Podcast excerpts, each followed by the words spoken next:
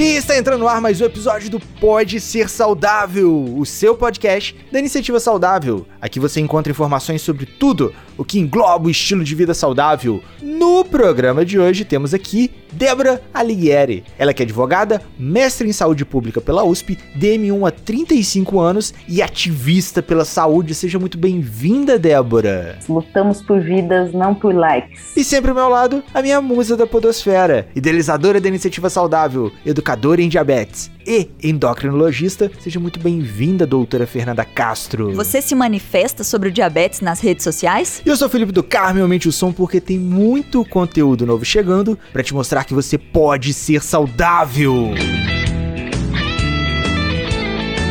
Então vamos lá, senhores ouvintes, mais um novembro azul que a gente vive, que a gente vivencia, que a gente convive com o diabetes né? Nossos ouvintes, nossos amigos, nossos colaboradores, nossos companheiros e nossos parceiros DM1, DM2, DM3, DM4, todos os DMs do mundo, né? Mais um Novembro Azul, depois de. Esse já é o oitavo Novembro Azul da iniciativa. Oitavo? 2013?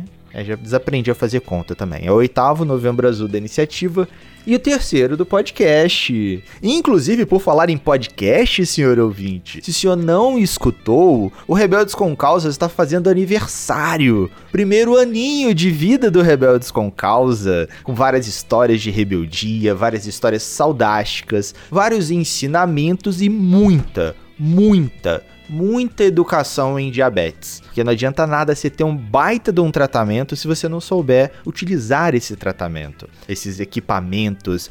Né? A melhor forma de se rebelar, já foi lá no segundo episódio, a melhor forma de se rebelar é se educando. Então, eduque-se, senhor ouvinte. Mas por falar em rebeldia, né, já que a gente tocou nesse ponto de rebeldia, tem uma palavra que é muito próxima da rebeldia e a Débora tá aqui para poder trocar uma ideia com a gente, explicar, educar, ensinar, puxar a orelha, demonstrar o que é cyberativismo, né?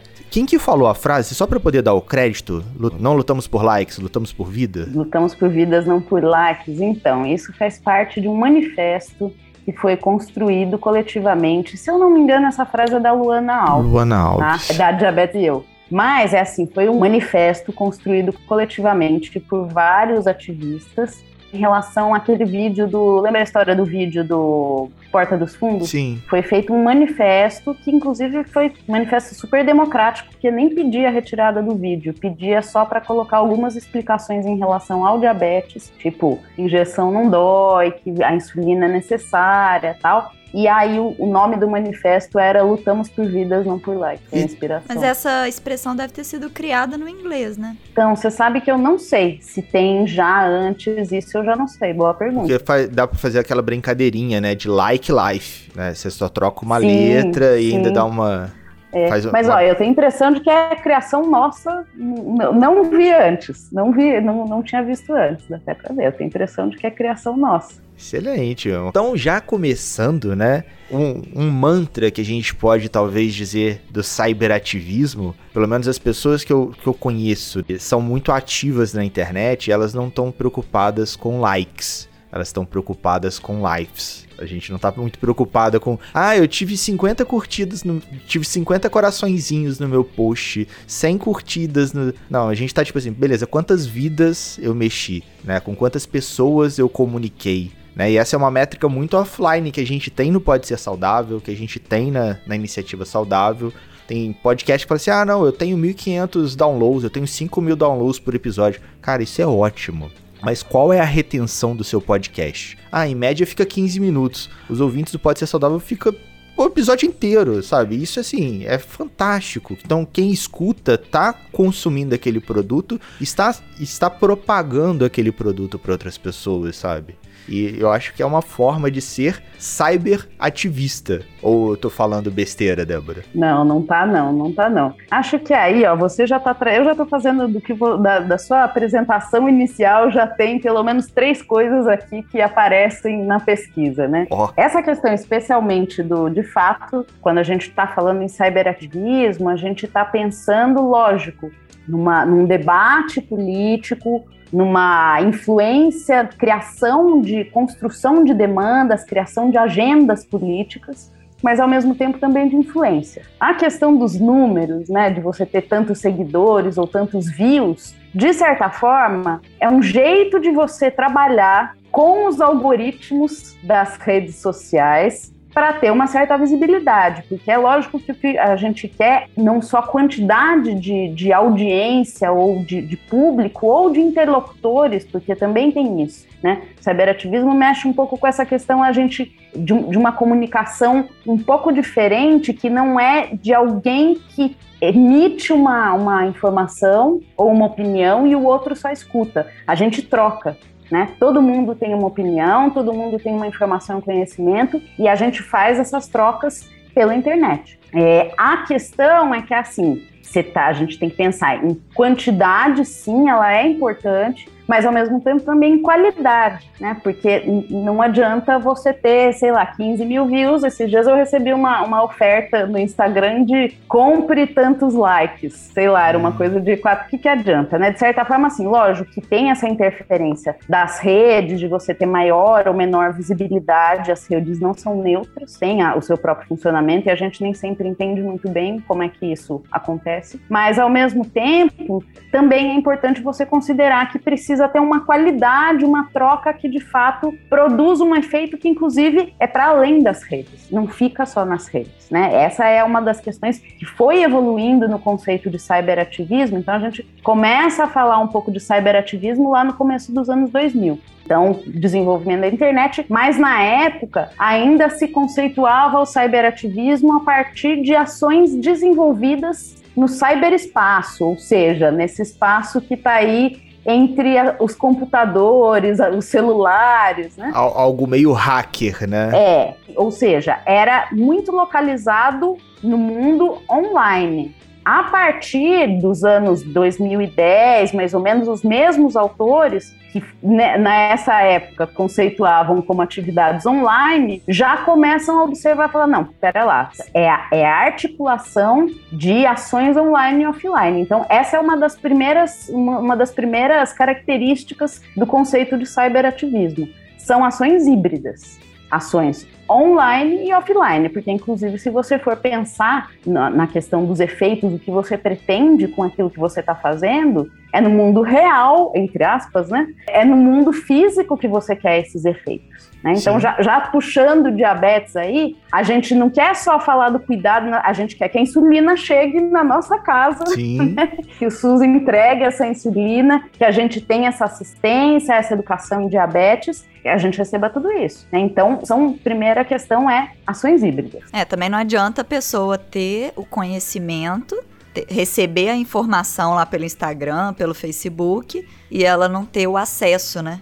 A insulina, Sim. a fitinha de glicemia, Sim. as agulhas. A gente Sim. orientar ela a trocar a agulha e ela não ganha agulha. É, não, e nem saber como faz isso na prática, né? Essa é uma das questões. E até questão de acesso, a gente pode até falar acesso à internet, né? Esse começa a ser um dos primeiros problemas para você ser um cyberativista ou participar desse movimento cyberativista. Primeira condição é você ter acesso à internet, uhum. você conseguir manusear as redes. E no Brasil a gente ainda tem bastante desigualdade, né? Assim, é um reflexo é, da desigualdade social, socioeconômica, que se reflete nessa desigualdade de acesso, e, e aí a literatura tem um termo para falar sobre isso, que é o abismo digital. Deixa eu só ver o um número aqui, porque a última vez que eu tinha visto era coisa de 40% da população brasileira não tinha acesso à internet e 20% era acesso a tipo 3G, plano de dados, que a gente Só sabe que é precário. WhatsApp, né? É, sim, com a Covid mudou um pouco. Depois da pandemia ampliou bastante, inclusive busca por conteúdos relacionados à saúde, né? Então, se antes da pandemia você tinha o comitê gestor da internet, faz bastante relatórios, eles têm o, o TIC, né?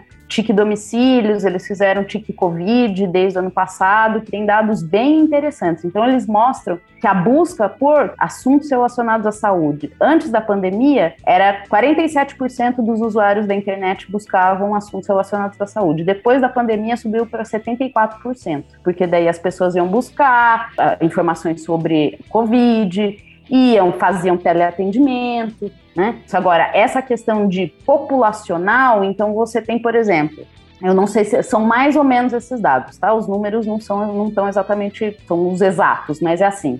Classe A e B, 90% tem acesso à internet, usa a internet. Já a classe D e E, menos de 40%. Né? E aí você tem diferenças ainda maiores quando você vai para áreas rurais. Uhum. Então, né, outro dia eu estava vendo uma experiência, eu não lembro, era um debate falando de uma ilha, de algum lugar que eles tinham que mudar de cidade para conseguir. Ah, era, era isso, era um serviço, as pessoas estavam com dificuldade para se cadastrar no auxílio emergencial, porque simplesmente não tinha 4G, não tinha Wi-Fi, não tinha nada no lugar né? Então tinha que ir para outra cidade para fazer isso. Então, essa também é uma questão que complica um pouco a situação. E pensando o, percentual da classe A e B, né? 90% tem internet, faz uso da internet. Mais de 90%. Mas lembre-se, senhor ouvinte, a classe A e B é tipo um pedacinho da nossa população brasileira, sabe? Tipo, quem ganha mais de 3 mil, 4 mil por mês no Brasil era coisa de 5% da população. Então pensa assim, 5% de 220 milhões dá 10 milhões, 20 milhões de pessoas.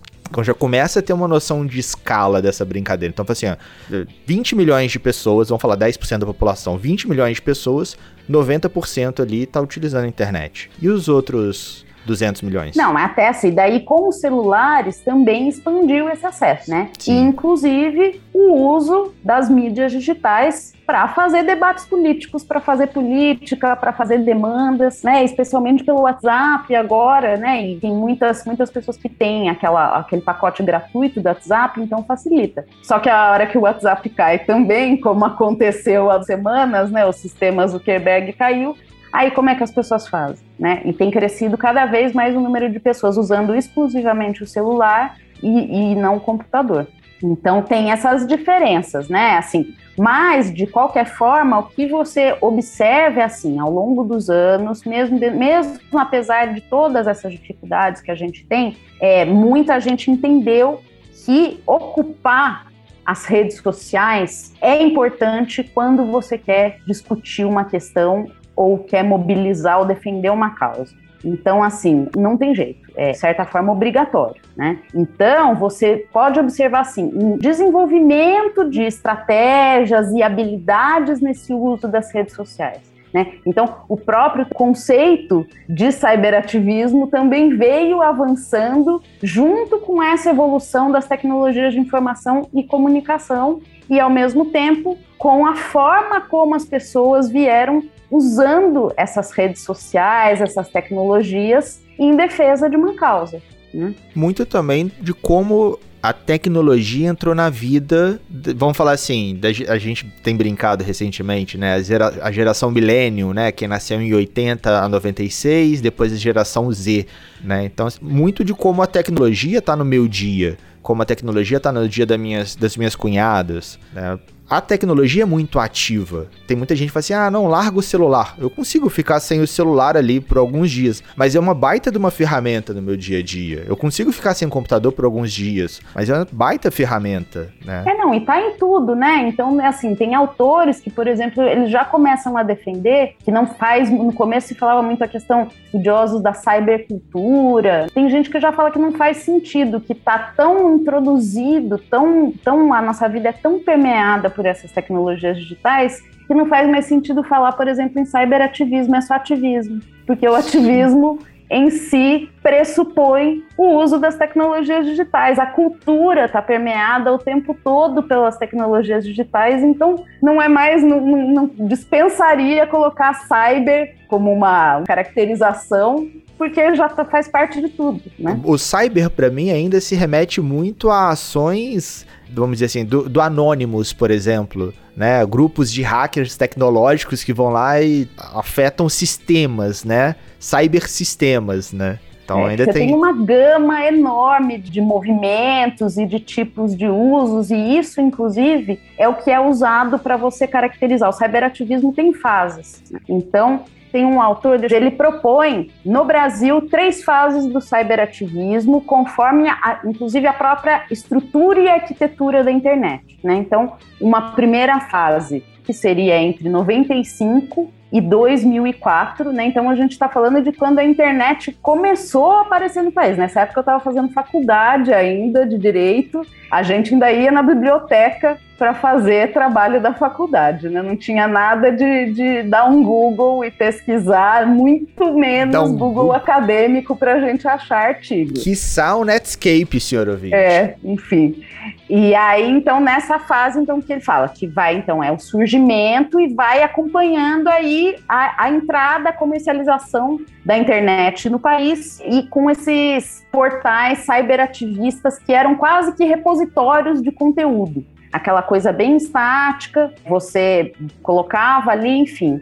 Aí a segunda fase, que vai entre 2005 e 2012, aí já começa a entrar um pouquinho esse jeito mais um pouco mais interativo da parte dos blogs, né? Então, com nichos temáticos, né? Então, a gente que, que é aí onde entra o cyberativismo em diabetes, com o primeiro blog de diabetes criado em 2006, foi Conviver com Diabetes, Luciana Onken foi o primeiro de diabetes criado no Brasil. Inclusive, ela já gravou um papo rebelde com a gente chamado Blogueiragem Rebelde, senhores. É, não, você se dizer blogueira entrega a idade, né? Porque é. ninguém mais se chama de blogueiro. Você tá falando que essa é das antigas. Eu ainda falo que eu sou blogueira.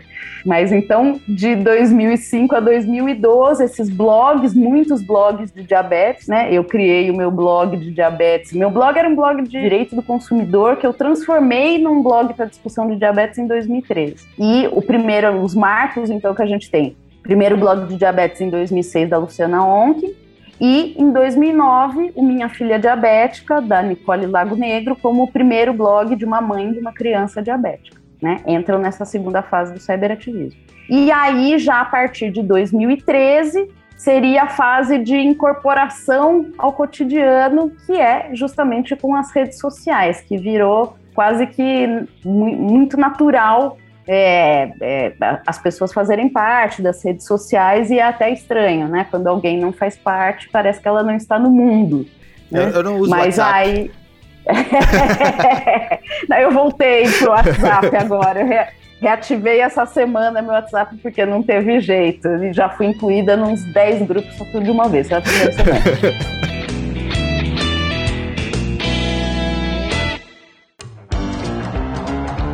Então, assim, nesse momento, né, ele não propõe mais nenhuma outra fase, mas do que a gente está vendo, eu imagino que vai ter ainda uma outra fase que aí tem a ver com essa questão dos algoritmos. Estão se tornando muito importante nessa questão justamente da visibilidade de conteúdo. E talvez até um break de pandemia, né? É, também. Cresceu muito. Então a gente vê que isso vai evoluindo conforme que você. As redes vão ficando, os espaços da internet vão ficando mais interativos, nessa né? possibilidade de você conversar mais, vai, acho que o que aconteceu foi isso, né? Ampliou essa possibilidade de colaboração e de trocas. Ficou um espaço mais propício para isso. E sabe uma coisa que talvez aí é a experiência minha, né? E experiência empírica total. O pode ser saudável, ele era limitado inicialmente a lavras, né? E a gente gravava só em loco aqui com os profissionais ao nosso redor. Veio a pandemia. Falei assim, não, caramba, a gente tem que continuar com o Pode Ser Saudável. A gente acertou um público muito fora da curva e como é que a gente vai parar? Aí a gente já tinha uns episódios de gordura, aí eu fui aprender como gravar à distância. A quantidade de gente que eu conheci e que certamente eu não teria contato, eu não teria acesso, foi inspirado lá no Jovem Nerd. Falei assim, cara, o cara grava com alguém que tá lá em Londres, como é que eu faço para gravar com alguém lá?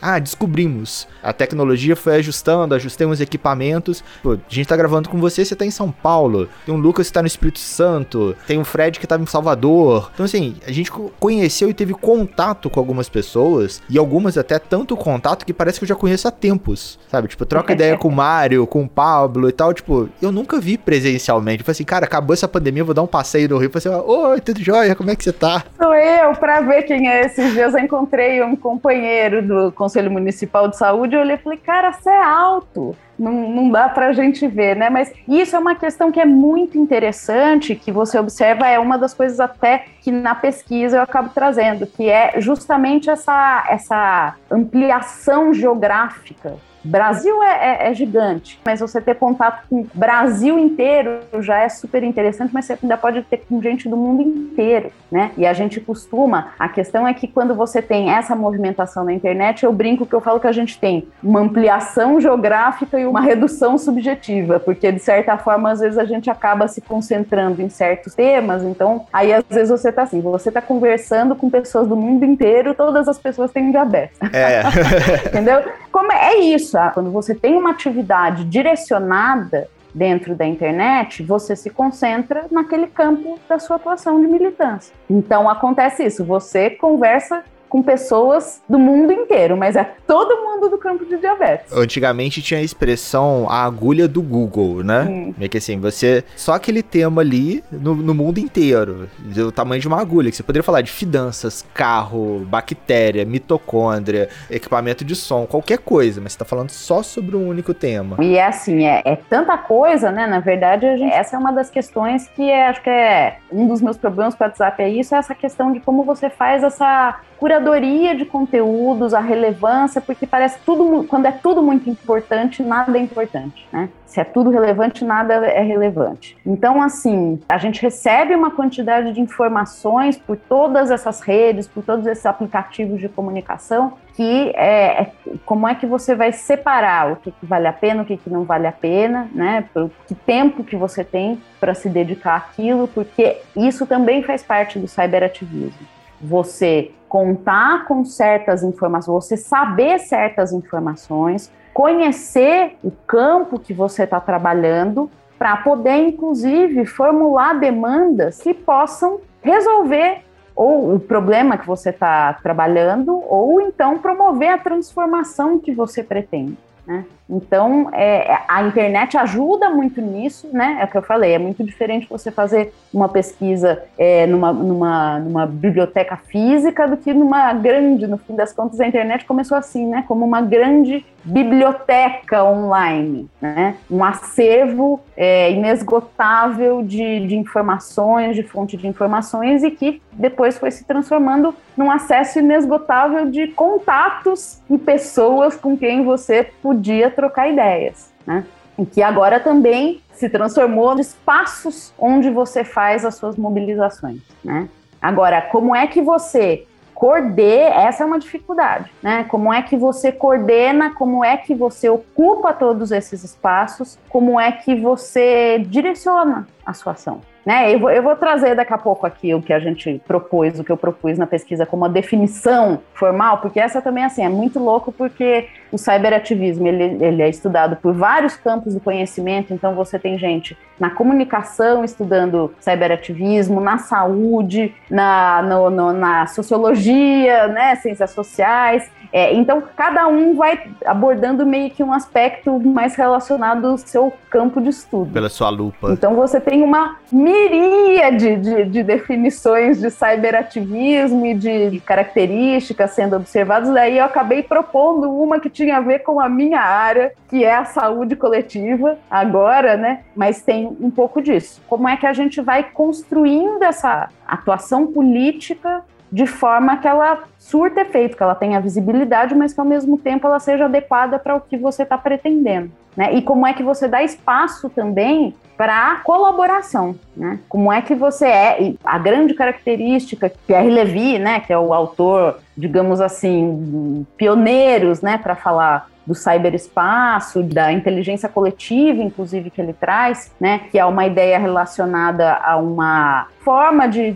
Todo saber é coletivo, na verdade, né? A gente. Isso é uma das coisas que eu aprendi na, durante o mestrado, que nenhum estudo você faz sozinho. Você. Tudo que você pensa, é, você vai discutindo com, com seus colegas, mas enfim, mas a questão é justamente na internet, a gente está falando, Pierre Levy vai falando de um saber fluido, que é construído o tempo todo e é reformulado o tempo todo. Então ele uhum. não é estático, esse é, a, é o grande barato. Você vai o tempo todo trabalhando com ele. Mas ao mesmo tempo ele tem um certo perigo, né? Porque a gente fala muito isso no exercício é uma droga, né? Que as pessoas, elas querem estudar pelas redes sociais, elas querem consumir profundamente um determinado tema, cyberativismo, diabetes, em quatro slides, né? Quatro fotografias ali do Instagram de, de quem ela considera como referência. E às vezes a pessoa nem é referência. Às vezes vai chegar lá uma nutricionista super magrinha ou um educador físico super sarado e falar assim: não, olha só, tem esse chazinho milagroso aqui que vai controlar a sua glicemia. E isso é extremamente perigoso, né? Talvez. E, e eles podem se enquadrar no cyberativismo porque eles vão ser ativistas do. Não, o chá cura diabetes, o chá cura diabetes. E levantar aquela bandeira e falar: ah, eu tenho um tio avô do primo do meu vizinho que curou do diabetes com chá. Né? Isso também é um. Não, aí eles não vão ser enquadrados como cyberativistas, eles vão ser enquadrados como charlatões mesmo.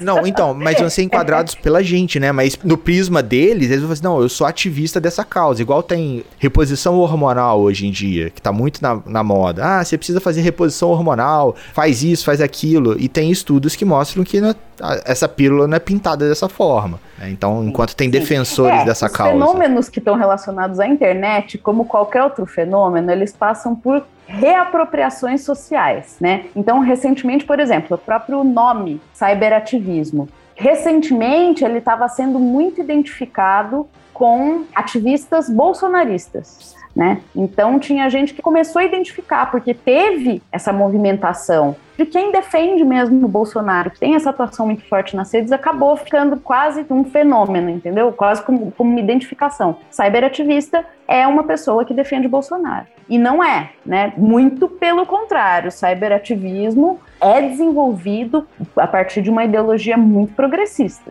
Mas, assim, acontece muito isso.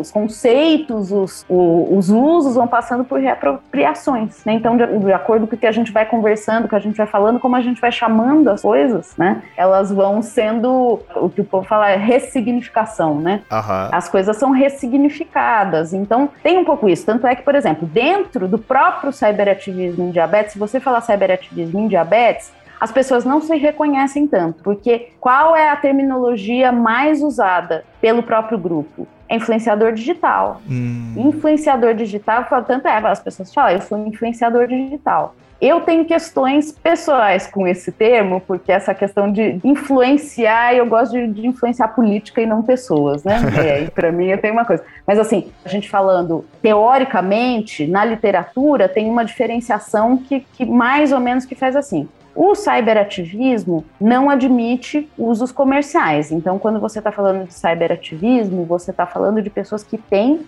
um intuito político, né? um intuito de, de uma transformação social, é o pressuposto. O influenciador digital já é um fenômeno que, que passa por essas duas linhas. Pode ser tanto alguém que está mobilizando uma causa, quanto alguém que está ali fazendo publicidade. As duas coisas ao mesmo tempo. Na prática faz diferença? Não sei se faz tanta diferença. O que a gente vê é que mesmo os cyberativistas em diabetes, que fazem uma defesa muito grande da política e que fazem discussões super importantes, às vezes também tem lá na página o glicosímetro, né? Mostra o glicosímetro, é...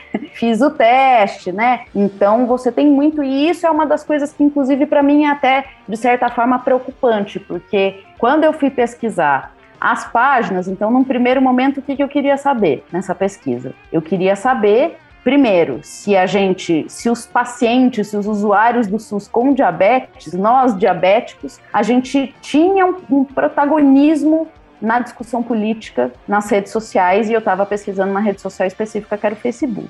E aí eu queria saber a representatividade dessas páginas, escolher as páginas porque são conteúdos públicos, né? Tem perfis que são fechados, então fica mais difícil. Então selecionei as páginas pela vantagem de ser público. E aí, nessa seleção de páginas, o que ficou muito claro é que tinha muito mais página de paciente e familiar, né? Mães, então muitas, 40% dessas páginas que eu identifiquei foram 146 páginas de diabetes, era de pacientes e familiares, então é o grupo maior, certo? E aí a indústria farmacêutica aparecia em uma página só, que era uma página de um produto. E aí você fala, nossa, que esquisito, né? A indústria farmacêutica não usa o, o, a internet para fazer publicidade, só que aí a hora que você vai ver o conteúdo das páginas dos usuários e dos pacientes é cheio de conteúdo da indústria farmacêutica. Então, o que, que isso significa? Significa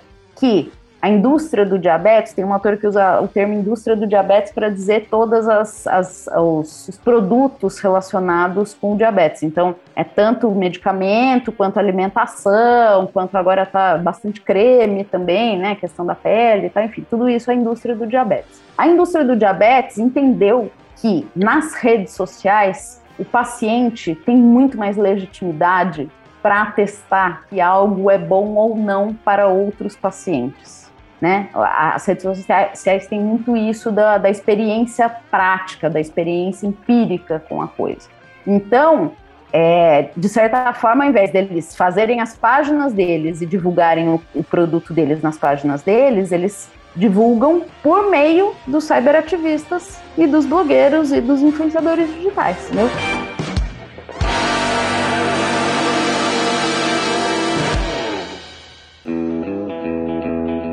Então, de certa forma, por exemplo, isso, isso até relato ali, e daí você, quando você começa a pesquisar, você tem um certo. Eu fiz um ranking de, de empresas mais citadas nesses posts, né? E isso, assim, a gente ali, a busca que eu fiz não considera tag, por exemplo, porque seria um número muito maior do que eu coloquei, mas, por exemplo, Medtronic é campeã de citação nos posts, né? Aí aparece muito Roche, aparece AstraZeneca, né?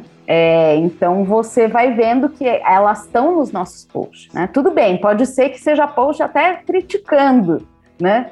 Mas você vê muito, por exemplo, eu já recebi proposta de uma empresa dizendo que me forneceria seis meses de fita de medir glicemia se pelo menos duas vezes por mês eu postasse uma fotinha do glicosímetro. Então, assim, isso acontece. Não, e acontece e seduz, eu acho que a maioria das pessoas, né? Porque elas pensam assim: é. ó, eu tô sendo ativista na internet, eu tô tentando defender o direito das pessoas, tentando influenciar ali, sei lá, o prefeito da minha cidade a fornecer mais fita, né? Uma fita extra para além do que o governo federal manda, alguma coisa assim. Só que não tá dando em nada, eu continuo sem fita, os pacientes continuam sem fita e recebe uma proposta dessa, né? O que, que a pessoa pensa? Pelo menos eu vou estar tá resolvendo o meu lado e vou estar tá recebendo algum dinheiro para continuar fazendo essa manifestação pública. Então eu vou continuar é, me manifestando para ver se alguém da, da política né? Ou ver se influenciar algum estudo, alguma coisa assim, para conseguir é, direitos, conseguir fitas para mais pessoas.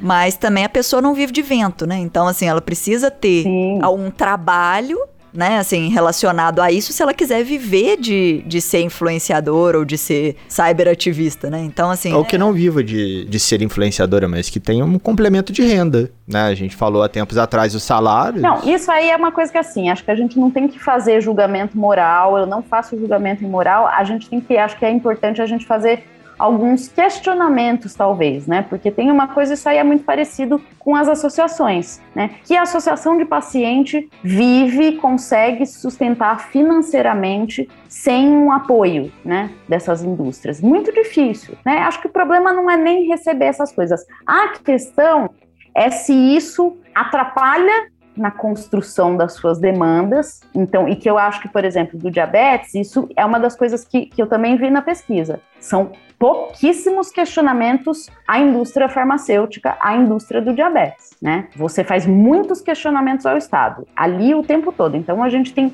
muita publicação sobre desabastecimento. É campeão, cara. Dois temas que são muito gritantes dentro dos posts sobre a parte política, né? Desabastecimento é o tempo, é muito post sobre desabastecimento e também o post da campanha do Análogos Já, né? Quando foi a primeira incorporação de insulina, a Vanessa Pirolo morre de gosto quando eu falo isso para ela, mas assim, é muito interessante porque a gente tem mais posts pedindo a distribuição da insulina incorporada do que pedindo a incorporação da insulina, né? Então, tem várias coisas que isso daí vai mostrando. Então, primeira coisa, voltando para a questão da parceria, da cooperação entre influenciadores digitais cyberativistas e associação de pacientes, né, com a, com a indústria do diabetes. Não é um pecado, não é um crime, dá trabalhos para quem quer. Eu também não, eu não sobrevivo disso, né, sem condições. Eu sou advogada, é meu trabalho, meu sustento vem daí. Tanto é que eu até tenho produzido muito pouco, né, porque daí a hora também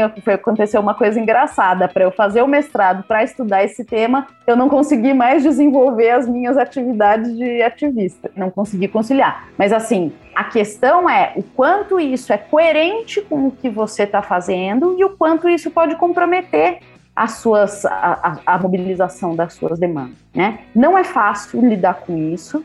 E isso que a Fernanda comentou, da gente precisar de estar com desabastecimento, você vê também que tem uma distância, a gente está falando de relações de poder, é uma distância muito grande do, da capacidade dessas empresas e dos próprios pacientes, inclusive quando a gente está falando de ativista, a gente está falando de ativistas que eventualmente se reúnem, se organizam para alguma mobilização especial, mas que em regra estão numa atividade que meio solitária, né? Quer dizer, são vários blogs que combinam, um vai, vai fazer a live no outro e tal, mas não tem uma organização desse movimento. Uhum. Inclusive, é uma das características também do cyberativismo. Os movimentos organizados são as associações. Você tem planejamento, você tem conversa, decisão, tem uma estrutura hierárquica. Prós e contras, né? A gente acha, eu acho bonito também você ter essa coisa também sem hierarquia, mais fluida, mas ao mesmo tempo, às vezes, uma organização, uma combinação, pensar mesmo sobre essas estratégias de luta política são importantes e que às vezes a gente não observa muito. Então, assim, quando, quando por exemplo, quando eu recebi essa proposta, o que, que tinha acontecido um tempo antes? A gente tinha ficado seis meses sem fita aqui em São Paulo. E aí você recebe essa proposta eu vou te fornecer por seis meses a fita. E aí dá um frio na barriga gigante, né? Gigante. Mas eu olhava para minha página e via diabetes e democracia. E para mim aquilo não fazia sentido. Mas assim, quando a, o poder de barganha que a gente tem, ainda mais não tendo uma organização por trás, é muito pequeno. Então a gente está falando de uma relação muito desigual, né? E, e não, não, tem, né, quer dizer, não sei se teria o que fazer, mas é uma coisa para se pensar como é que a gente vai se portar com as indústrias, porque inclusive essa atuação a gente tem uma questão muito importante que aqui no Brasil é colocada muito debaixo dos panos em relação ao acesso à insulina, que é o oligopólio. Né? A gente tem três grandes indústrias, três grandes empresas que dominam 95% do mercado mundial de insulina. É muita coisa.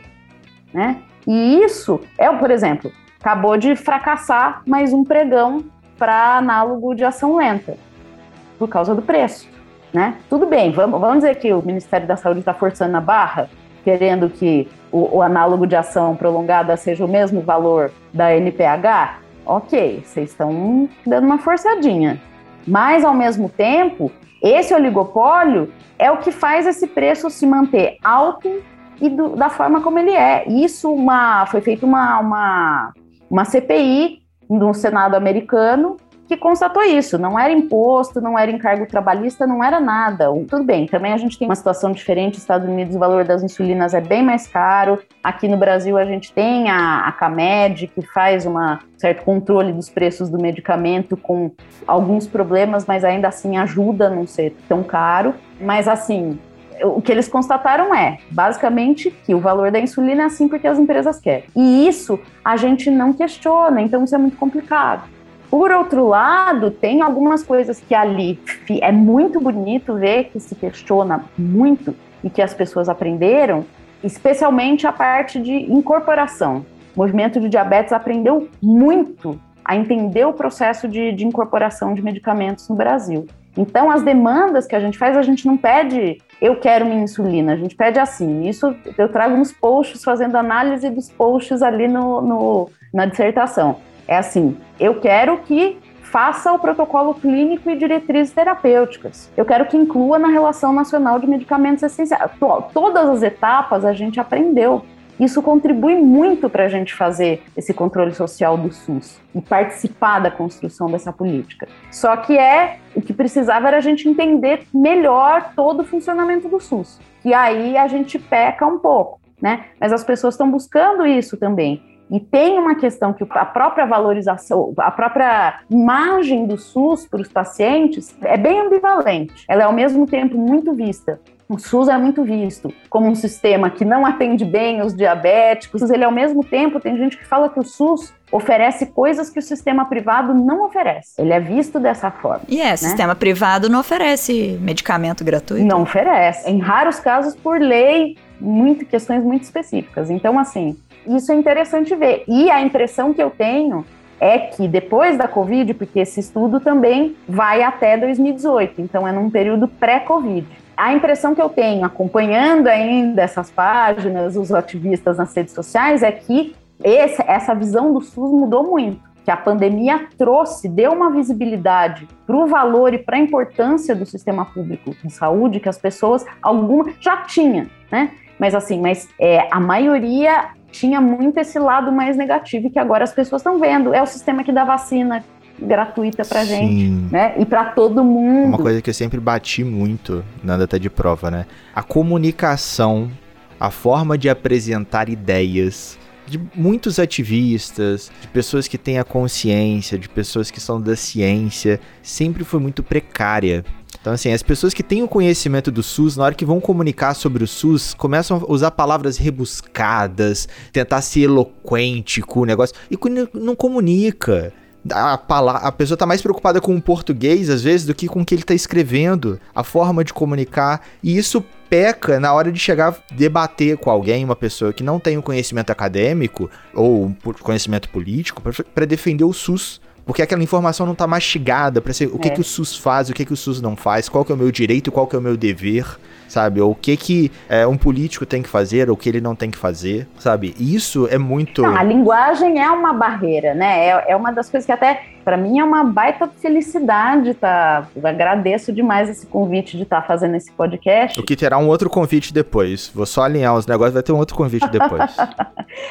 Porque a gente, a gente termina, eu tô numa espécie de uma angústia pós pesquisa que é assim, ok, agora eu quero, eu quero fazer isso, isso correr, né? Então, assim, para mim é a maior alegria que eu já participei de live da Momento Diabetes, que é a revista que eu escrevo, da live da Divabética com a Fabi, falando da pesquisa, que na verdade assim, é uma pesquisa que eu atravessei os muros da academia primeiro de fora para dentro, né? Porque eu levei para dentro da academia essa perspectiva do paciente, né? Você tinha muitas pesquisas analisando a atuação dos pacientes nas redes, mas falando das suas carências, ou seja, é, falando de como os pacientes promovem apoio mútuo. É importante? É, isso também aparece aqui na minha pesquisa, mas ao mesmo tempo se deixava de lado as nossas potências, que é o que? A gente usar, fazer essas interações nas redes para fazer as nossas demandas políticas, para botar a nossa opinião para circular, entendeu?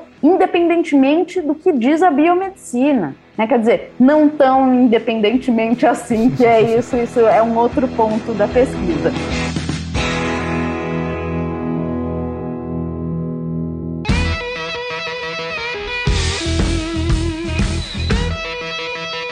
Então, assim, eu atravessei primeiro os muros para botar a nossa visão de paciente para dentro da academia e agora eu estou pulando o muro de novo, atravessando o muro para trazer o que eu discuti lá dentro para tá fora. Tá construindo pontes, né? Destruindo muros e construindo pontes. Destruindo isso. E é muito legal porque é isso, a gente tem que ocupar o espaço. Incentivo todos os pacientes, usuários a fazer construir essa ponte para a gente aproximar um pouco a academia da gente, né?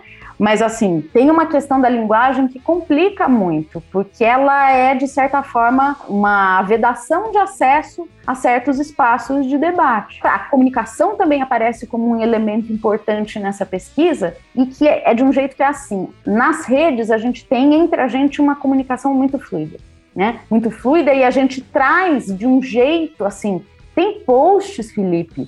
Ele é uma análise da política de diabetes de cabo a rabo. A cyberativista ela vai elencando uma série de questões, é, desatenção, problema na continuidade do cuidado, problema na capacitação de profissionais, que assim, se isso fosse levado em consideração, se a gente tivesse uma comunicação menos burocrática, com o governo, com as instâncias decisórias, você podia aproveitar isso. Você não precisa nem fazer pesquisa para entender. É, é, já é uma avaliação natural da própria política. Então, assim, só que isso não é aproveitado, né? Isso que a Levi também diz que os governos, em regra, fazem uma, usam a comunicação nas redes só para aperfeiçoar a burocracia, né? Então, quer dizer, aí você vê que, em regra, funciona como um emissor de informações. Mas a escuta dos cidadãos, a escuta dos usuários, dos pacientes, ela, em regra, ela não é feita, ou se é feita, não existe uma metodologia para considerar isso como um dado sério e importante para até a modificação da política. Né? Se a gente fosse ver, por exemplo, as pessoas reclamando que estão com dificuldade de acessar insulina na farmácia especializada. O que fazer para elas terem acesso? Qual o processo eu tenho que melhorar? Né? É, e divulgar mal as informações. Usa mais a internet para divulgar informações e divulgar poucas informações. Porque, em regra, a gente que tem que descobrir alguns protocolos, algumas coisas, entendeu? Você tem que conhecer já um pouco o campo que você está atuando ali, a própria secretaria regional onde você você tá você é beneficiado ali então assim a gente tem uma, uma, uma, uma potencialidade tão grande com essas redes que não é aproveitada especialmente nessa parte de comunicação, que poderia ser fantástico, mas fantástico. Né? A Conitec, por exemplo, e, e, aí a gente vê a coisa indo no sentido contrário, porque o Ministério da Saúde encerrou todas as redes sociais de áreas temáticas, de áreas setoriais, concentrou tudo nas páginas do Ministério da. Tanto é que nunca mais eu vi divulgação de, de consulta pública da Conitec, porque encerrou o perfil do Twitter e do LinkedIn, por exemplo tudo Ministério da Saúde. Agora, o Ministério da Saúde tem uma quantidade de setores muito grande, aquilo se perde. Entendeu? Parece que é de propósito. Aquela máxima, né, que tem é se organizando que você pode desorganizar, né? É. Vamos, vamos falar é ao contrário, né? É, é, concentrando que você pode se desorganizar, sabe? É se desorganizando que você pode se organizar de uma forma maquiavélica, sabe? Citando o príncipe. Então você fala assim, putz, vamos lá, se desorganiza para você se organizar da forma que você quer né? Separe as, os meios, o seu inimigo. Não, e é isso, entendeu? Por exemplo, quando a gente teve uma consulta pública, que agora eu já nem lembro mais, já participei de tanta consulta pública da Conitec que, que eu já, já perdi as contas. Mas eu lembro que teve uma consulta pública que eles colocaram no ar e não tinha um relatório para a sociedade. O que, que é o relatório para a sociedade nas consultas públicas da Conitec? É aquele é, material que explica em linguagem de gente, em linguagem simples e não. A saúde tem uma linguagem técnica muito difícil isso às vezes você não entende mesmo, né? Um relatório técnico às vezes é muito complicado pra gente. Eu, eu aprendi na marcha a entender essas coisas, mas assim. Ah, e quilométrico gente... e chato, repetitivo, né? Parece que é para não ler. Nossa. Você sabe o que eu gosto? Pior que eu ah, acho... Mas você é do direito, né? É, é. E, é, não, quando eu criei minha conta no Twitter era essa brincadeira, né? Falaram 40 caracteres, eu falei, não, eu escrevo 40 laudas, você não entendeu. laudas, pra quem não sabe, é página. Do... Eu escrevo 40 laudas de introdução, né? É, mas enfim, então o relatório para a sociedade, ele transforma numa linguagem simples, também tem seus problemas, porque daí simplifica demais, às vezes, a discussão, mas enfim. Ele transforma numa linguagem mais simples para os pacientes poderem entender o que é que está em jogo e para fazer o seu depoimento, conforme o que está sendo avaliado. E aí eles soltaram a consulta pública e não soltaram, soltaram só o relatório técnico. Aí eu imediatamente olhei, fui lá no Twitter, tinha sempre tive muito contato o Twitter, com o pessoal da Conitec, imediatamente fui lá e falei, pessoal, cadê o relatório para a sociedade? Não tem. Como é que os pacientes vão saber do que, que se trata? Aí eles responderam no mesmo dia, falaram, Débora, a gente está elaborando, já já vai sair. Aí eu ainda repliquei, falei, então tá bom, esses dois dias que você, no fim das contas, saiu dois dias depois só. Agora eu vou twittar para o Ministério da Saúde dizendo que não tem relatório, que vai mandar lá para alguém até chegar, entendeu? Acabou esse contato. Se não tiver 150 mil retweets, é, não vai nem. Esse contato direto que a gente tinha, acabou. Em regra, não tem. A internet não é vista como esse espaço para você ter um diálogo com a sociedade e um diálogo que considere fala e escuta do outro. A internet é vista como um grande painel publicitário, publicitário no sentido de assim, não de fazer propaganda governamental, mas assim, de passar informação. E o que a gente sabe, né? Isso é uma das coisas que ao longo da minha militância eu, eu achava que eu não tinha saber, mas assim, os cyberativistas, mesmo tendo um grande conhecimento, e a gente tem um empenho muito grande também de passar informação, isso é muito legal. Você vê um esforço muito grande dos cyberativistas tentando dar esse apoio para a própria gestão do SUS, para os próprios governos, né? Olha, é nesse lugar, o endereço é aqui, o telefone da ouvidoria é esse, né? Então, se eu lembro lá do, do grupo que eu fazia parte, Blogueiros de Diabetes, que é um marco também, de 2013, que era uma página do Facebook com várias páginas, vários blogs de diabetes, e a gente divulgando a ouvidoria.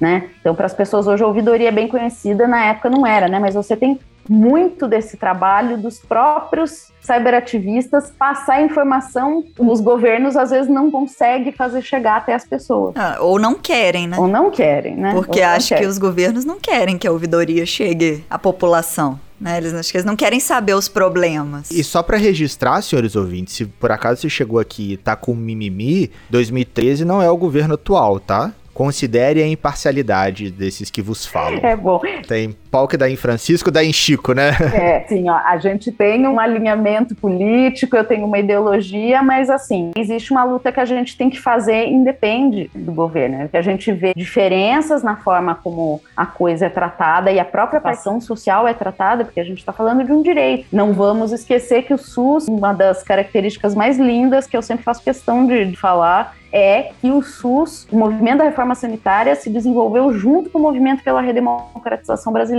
O SUS foi pensado junto com a democracia no Brasil. É a famosa frase do Sérgio Aroca, sanitarista conhecidíssimo aqui no Brasil, que é saúde à democracia. Nesse sentido, a gente vê que a participação social está vinculada à própria ideia de saúde, de política de saúde no Brasil. E aqui o que eu fui vendo é que o movimento de diabetes entendeu muito bem isso, né? Conseguiu entender e cada vez mais vem entendendo que é importante e necessária essa participação das pessoas nessa construção, que essa não é uma política, nenhum direito, como eu falo, direito não é dado, é conquistado. Então, que, que é necessária essa mobilização, e inclusive, eu tinha das coisas que eu tinha anotado aqui, o Novembro Azul é um, um, um, momento em que mobiliza muito a comunidade diabética, mas mobiliza muito. Você tem várias páginas criadas em novembro. Meu perfil do Twitter eu criei em novembro, no Novembro Azul quando a gente, em 2003, a gente fez um tuitaço para o ministro da Saúde fazer o teste de glicemia no Dia Mundial do Diabetes, ele fez. Ah, legal. É, tem post disso registrado, foi muito legal. Mas, assim, eu não imaginava, né, que fosse uma coisa tão importante e é muito legal, porque a hora que você vê esse estudo, então,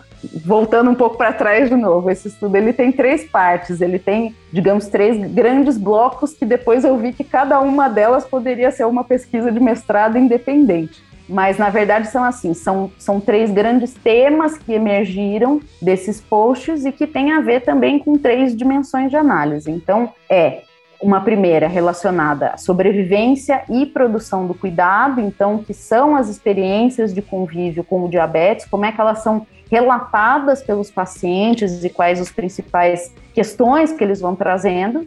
A segunda parte, que é subjetividade e produção de existências, ou seja, como é que a nossa própria personalidade, como é que o nosso eu vai se construindo a partir dessas experiências individuais e coletivas que a gente tem com o diabetes. E a terceira parte, que é política e produção de demandas, né? Que é como é que a gente transforma, articula tudo isso que a gente vive e que a gente é na, na participação social. E é muito interessante, porque na parte, e você vê como todas essas coisas vão se relacionando, porque assim, nessa parte da subjetividade, aparece muito, tem muitos relatos as pessoas não se sentem vistas, nem pelo Estado, nem pela sociedade. Né? Tem aquela coisa de chamar, eu até brinco, eu faço uma provocação, porque tem aquela coisa, ah, pode chamar diabético, não pode, é, tem que ser pessoa com diabetes tal.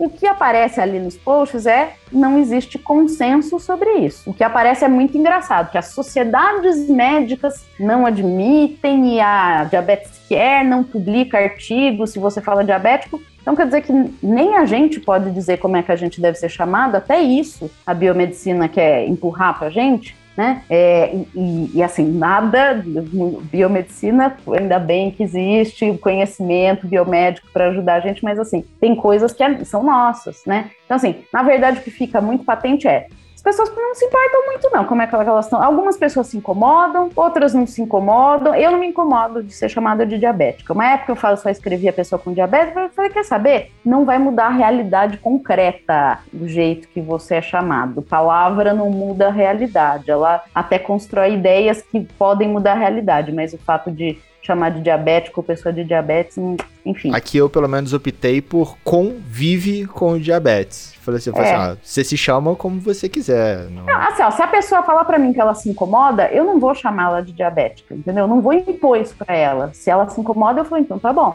você é uma pessoa com diabetes para mim. Algumas pessoas que eu sei que não gostam, amigos cyberativistas, toda vez que eu vou escrever em comentar, eu não uso o termo diabético para eles. Para mim não tem problema. Ah, mas aí, voltando para a história do, do Novembro Azul, então, o que mostra assim, existe, não existe consenso. Na verdade, você tem até mais posts usando o termo diabético. Eu fiz essa busca.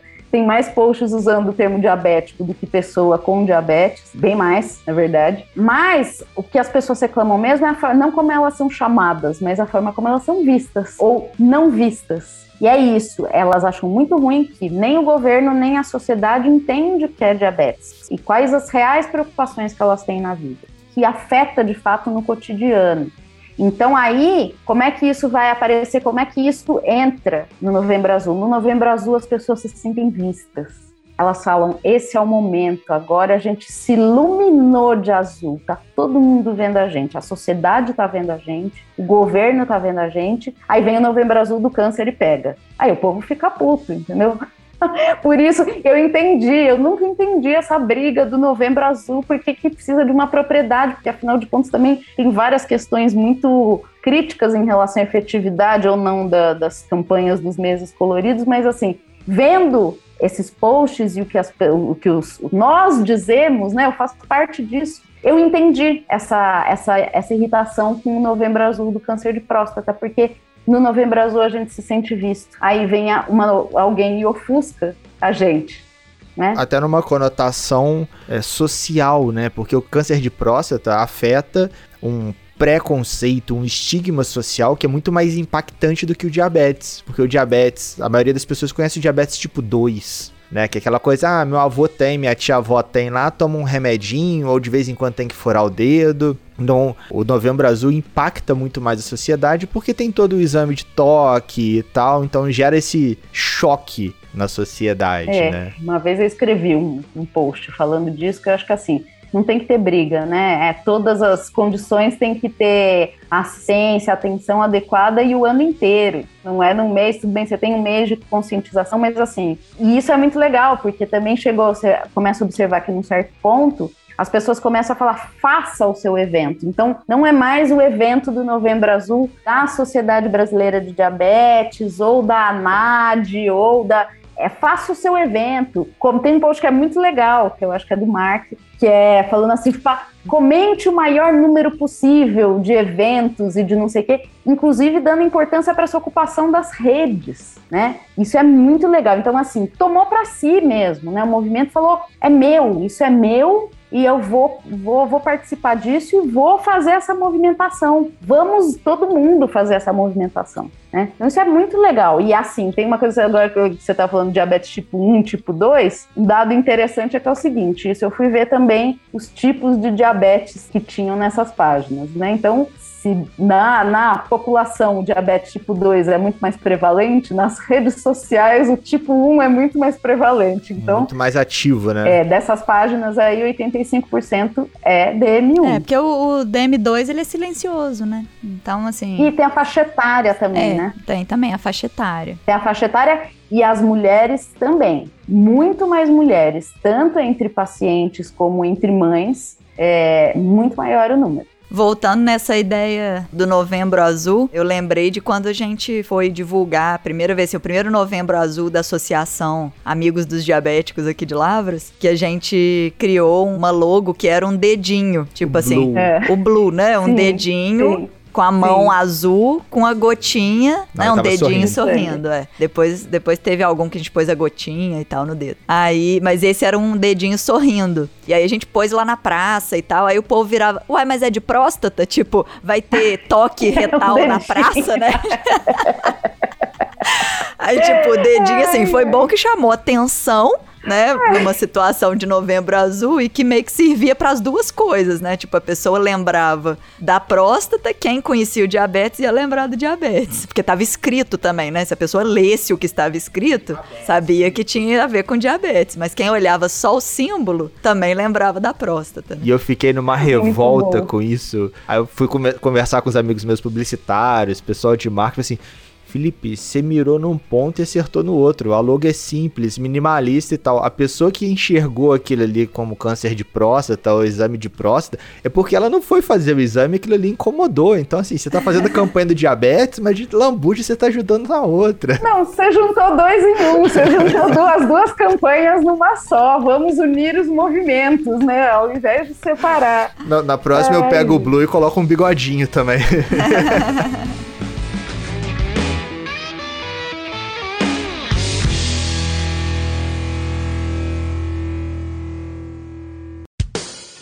estamos chegando ao final de mais um episódio saudástico, senhores ouvintes. Simplesmente saudástico, especial nesse mês do Novembro Azul.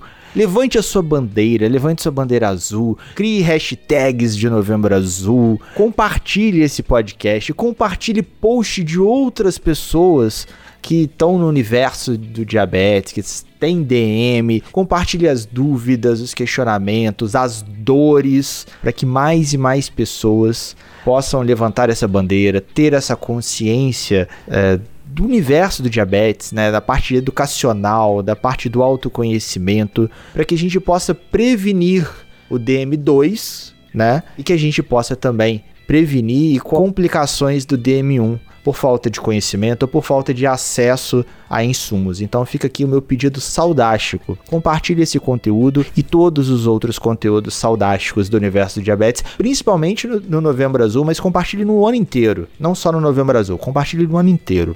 E qual seria a sua mensagem final, Débora, para os nossos ouvintes? E que você deixe de recadinhos do coração. Vamos lá, recadinhos do coração.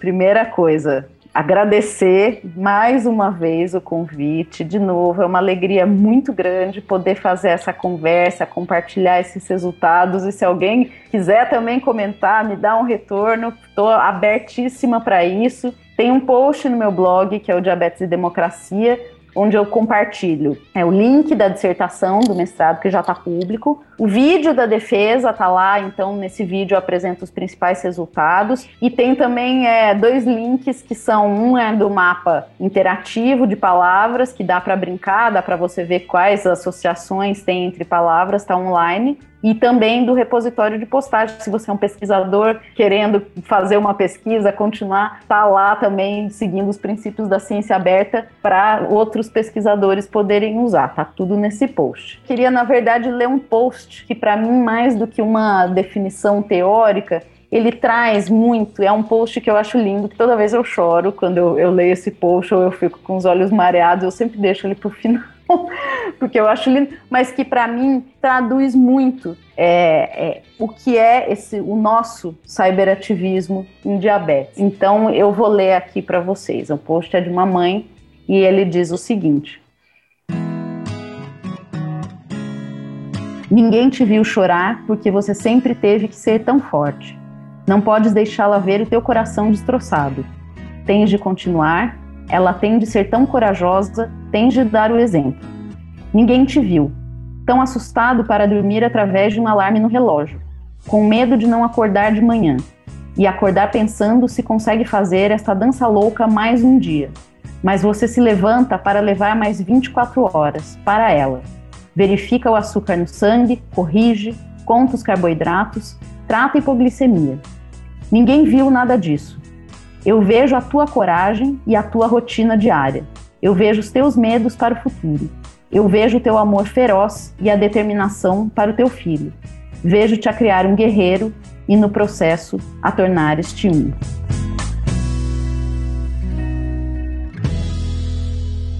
Eu acho lindo. Muito bonito mesmo. E finalmente, acho que não tem que terminar, é uma frase linda, né? Não, não tem. Eu, vamos, vamos, vamos dizer que foi, vamos chamar de criação brasileira. Estamos chamando, considerando, convencionando que é uma criação brasileira, que é lutamos por vidas, não por likes. É. É, é Essa frase é de arrepiar, digamos assim. Representa muito do que muitas pessoas fazem, né? No offline, não no online só.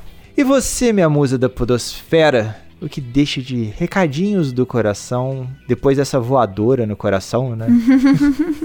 Quem escutou a gente até agora aqui, é importante você se expressar nas redes sociais, com as pessoas que você conhece, até com pessoas da política, por exemplo. É importante você expressar é, a sua opinião ou a opinião de uma classe inteira mas tente sempre ter ali um embasamento do que você fala e não só falar de forma ou egoísta ou de forma do que você simplesmente acha sem nenhum embasamento, porque acaba que isso vai ser divulgado. Então a gente tem que ter a consciência de que postando em redes sociais, divulgando de alguma forma pela internet, isso vai chegar até mais pessoas. E talvez são pessoas que não vão conf conseguir conferir a veracidade da informação que você passou, se aquilo vale para ela também, se não vale. Então é importante é, você ou contextualizar para a pessoa, né? Então, para tais pessoas isso serve, ou para outras não.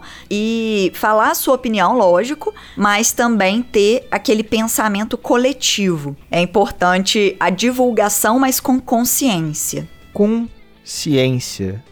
Consciente. Né? Traga a ciência para o seu argumento, para sua fala e traga também a reflexão, traga a consciência, a racionalidade para sua fala. Nada de achismo, senhores ouvintes. E minha mensagem final é sempre aquela velha máxima: sigam as nossas redes sociais, iniciativasaudável.com, escutem e compartilhem todos os nossos episódios, senhores ouvintes. Muitos novos estão vindo, principalmente nesse novembro azul. Tem o Rebeldes com Causa, eu quero livecast, ensaios de um ignorante, endocrinologia inteligente, tá Freud e o clássico pode ser saudável. Então, se você tem aquela tia, aquele tio, aquele amigo que ainda não conhece o universo dos podcasts e não sabe onde escutar, manda o link das plataformas de podcast: Spotify, Deezer, Apple Podcast, Cashbox ou outro agregador da sua preferência. E lembre-se sempre, você também pode ser saudável. E no mais, aquele abraço. É tanto podcast que você não já não tá esquecendo os nomes, né? Tá Freud é um especial, na verdade eram para ser dois, mas deve ser um só, que vou gravar com o Mário e com a Marina sobre psicologia. Tá Freud. Tem muita, tem, eu vejo muita comédia no universo do diabetes, ok, isso é muito legal, né? Mas é, é foi, o, aí veio a ideia do Tá Freud. Fazer com que a pessoa do universo do diabetes, ela veja que existe um universo além do diabetes. Que a pessoa que tem diabetes tem que pagar boleto, então ela tem que trabalhar, tem que entender de finanças. Ela tem problemas psicológicos igual qualquer outra pessoa. Ela pode ter depressão, ansiedade e tal. Não porque tem diabetes, porque ela é um indivíduo que vive numa sociedade. O diabetes ainda piora um e pouco. O diabetes ainda piora. Tipo, esse conjunto ainda fica oscilando. E casou também, ele falando, cara, tá Freud, tipo. Esse episódio foi editado por Estúdio Casa, o lar do seu podcast.